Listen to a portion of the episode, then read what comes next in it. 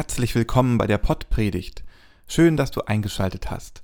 Robert Vetter und ich, Christoph Matsch Grunau, sind Pastoren im evangelischen Kirchenkreis Delmenhorst-Oldenburg-Land. Ein Bündel Überraschungen.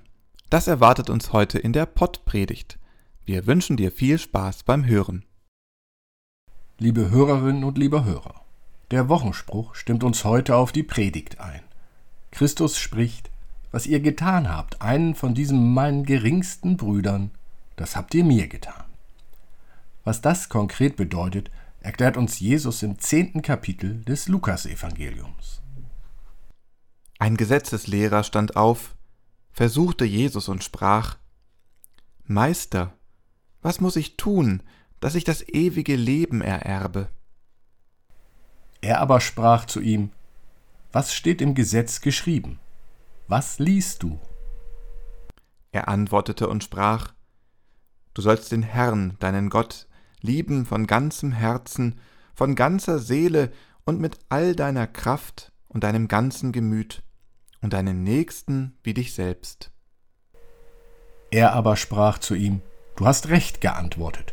Tu das, so wirst du leben. Er aber wollte sich selbst rechtfertigen und sprach zu Jesus, Wer ist denn mein Nächster?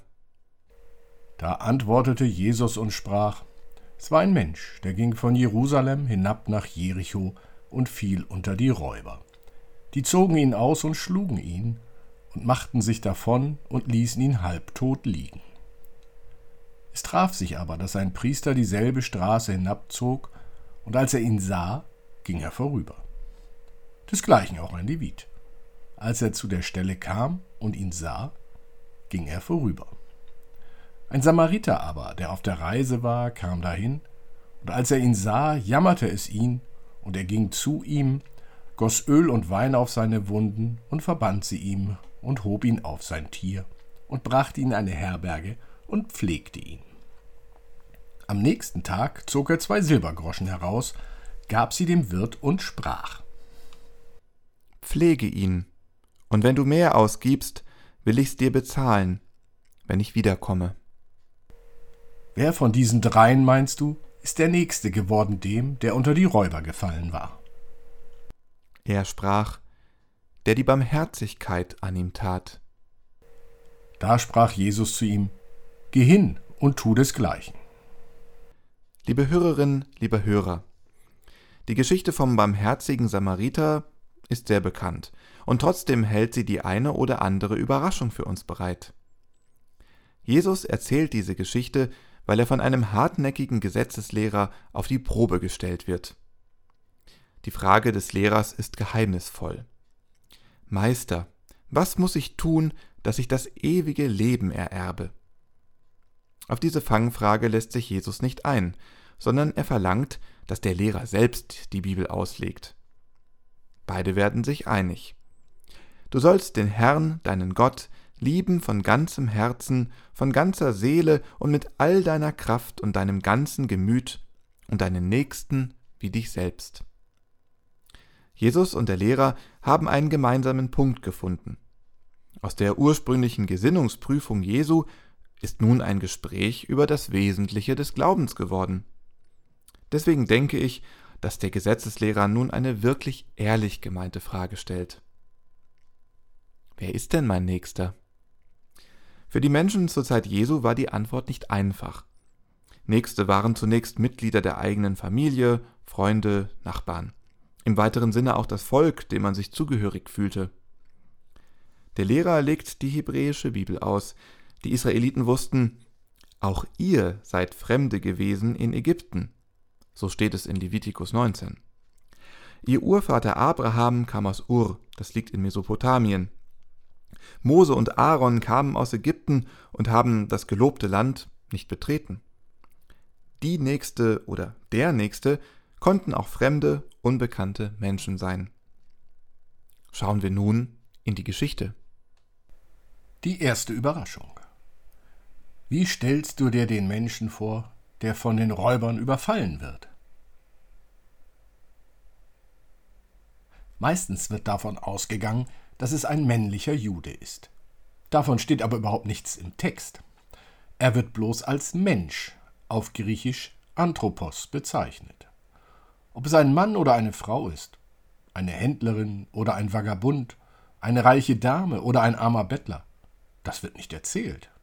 Und genau genommen lässt sich das nach diesem schlimmen Raubüberfall auch nicht mehr wirklich feststellen. Der, die Räuber, die machen sich über den Menschen her, rauben ihm oder ihr alles, was er oder sie bei sich trug, lassen die Person nackt liegen, blutig, dem Tode nahe. Ein Häuflein Elend, das am Straßenrand liegt, dem Eigentum und der Würde beraubt. Ist es noch ein Mensch oder nur eine Kreatur? Ein wertvolles Wesen oder nur eine nervige Belastung? Ein Grund stehen zu bleiben oder um schnell weiterzugehen? Keine Zeit, irgendwer wird da schon stehen bleiben. Ich muss weiter. Ist das eine Nächste, der du helfen musst, oder ein Fremder, um den du dich nicht kümmern brauchst? Wie würdest du handeln? Die zweite Überraschung. Die Auftritte des Priesters und des Leviten. Das sind beides Personen, die sehr großes Ansehen genießen. Sie sind einflussreiche Männer, arbeiten am Jerusalemer Tempel. Vermutlich sind sie den Leuten in Jerusalem sehr bekannt. Heute wären sie sogenannte VIPs. Wo sie hinkommen, werden sie würdevoll behandelt und respektiert. Hier könnte jeweils die Geschichte zu Ende sein. Rettung naht? Nein, sie gehen vorbei. Als er ihn sah, ging er vorüber.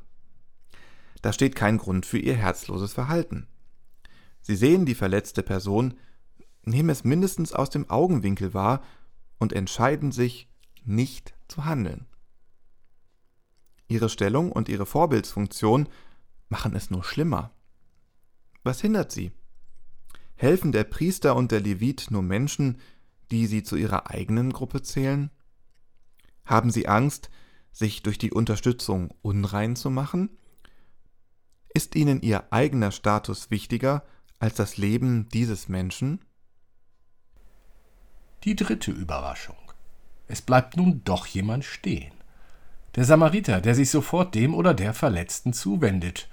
Könnte kein krasseres Gegenteil zu Priester und Levit sein. Samariter, das sind die Feinde. Das sind keine Nächsten. Zumindest nicht für den Gesetzeslehrer, dem die Geschichte erzählt wird. Und trotzdem handelt dieser Samariter so, wie man es von Priester und Levit erwartet hätte. Er sieht nicht nur hin, es jammert ihn. Im griechischen Original wird davon gesprochen, dass es ihn in seinen Eingeweiden ergreift. Sofort und ohne Zögern führte die damals übliche Wundversorgung durch. Im Gegensatz zu heute sind die damaligen Herbergen keine Luxusunterkünfte. Wer zu Jesu Zeiten eine Reise tut, macht das nur in einem Netzwerk von Freunden und Angehörigen.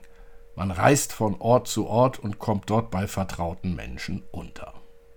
Wer diese Menschen nicht hat, ist auf die Herbergen angewiesen und gehört vermutlich zu den Herumtreibern, die sich dort sammeln. Das ist der Grund, weshalb der Samariter ebenfalls die Nacht bleibt. Er zahlt nicht nur für Unterkunft und Verpflegung, sondern kündigt an, wiederzukommen und weitere Kosten zu begleichen. Die vierte Überraschung. Jesus zeichnet in der Geschichte vom Samariter ein Bild von einer Gesellschaft, die sowohl oben als auch unten unbarmherzig ist. Ein Mensch, egal welchen Stand er oder sie vorher hatte, wird heruntergerissen. Heruntergerissen durch einen brutalen Raub, in dem er oder sie alles verliert. Als Unterkunft dient eine Herberge, die vermutlich nur durch die Begleitung des Samariters ihren Schrecken verliert. Die Begegnung mit den oberen Schichten der Gesellschaft führt aber auch nicht zu einer Verbesserung. Priester und Levit scheren sich kein bisschen um diesen Menschen, der aus ihrer Sicht vermutlich auf einer Stufe mit den Räubern und Halunken steht, die sie verabscheuen. Wenn wir annehmen, dass alle Beteiligte dieser Geschichte aus demselben Volk stammen, so ist der Auftritt des Samariters in vielerlei Weise eine Überraschung. Er ist fremd. Er könnte feindlich gesinnt sein. Er hat am wenigsten mit all diesen Umständen zu tun. Und ausgerechnet er ist es, der die Wendung in dieser Geschichte bringt. Der Samariter setzt sich über die Konventionen von Nächster und Fremder und Feind hinweg. Er hilft. Er beweist Menschlichkeit, stellt keine Bedingungen, fürchtet keine Konsequenzen. Wem er da hilft, ist ihm gar nicht wichtig. Gibt es das heute auch?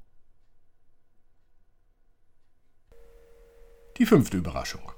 Sicher nicht die letzte in dieser facettenreichen Geschichte. Jesus beendet seine Geschichte mit einer unvorhergesehenen Frage an den Gesetzeslehrer. Wer ist dem Menschen zum Nächsten geworden? Jesus dreht damit die Ausgangsfrage um. Sie lautete, wer ist denn mein Nächster? Der Gelehrte sieht sich in der Frage als aktiv handelnde Person. Der oder die Nächste wird damit zum Objekt einer möglichen Unterstützung. Auf diese Weise wird der Nächste dann aber auch dem Helfenden untergeordnet. Es entsteht eine Abhängigkeit. Jesus beendet die Abhängigkeit. Er wechselt die Seiten. Jesus ist an der Seite der Schwachen, der Verletzten, der Unterdrückten. Jesus schaut aus den Augen des ausgeraubten Menschen. Jesus sieht den Samariter, der ihm die Hand entgegenstreckt. Was ihr getan habt, einem von diesen meinen geringsten Brüdern, das habt ihr mir getan, sagt Jesus. Vielleicht bist du der oder die Nächste, die Jesus die Hand reicht? Lass dich überraschen. Amen. Der Segen des Herrn und seine Barmherzigkeit komme über euch durch seine Gnade und Menschenliebe alle Zeit, jetzt und immer da und in alle Ewigkeit. Amen.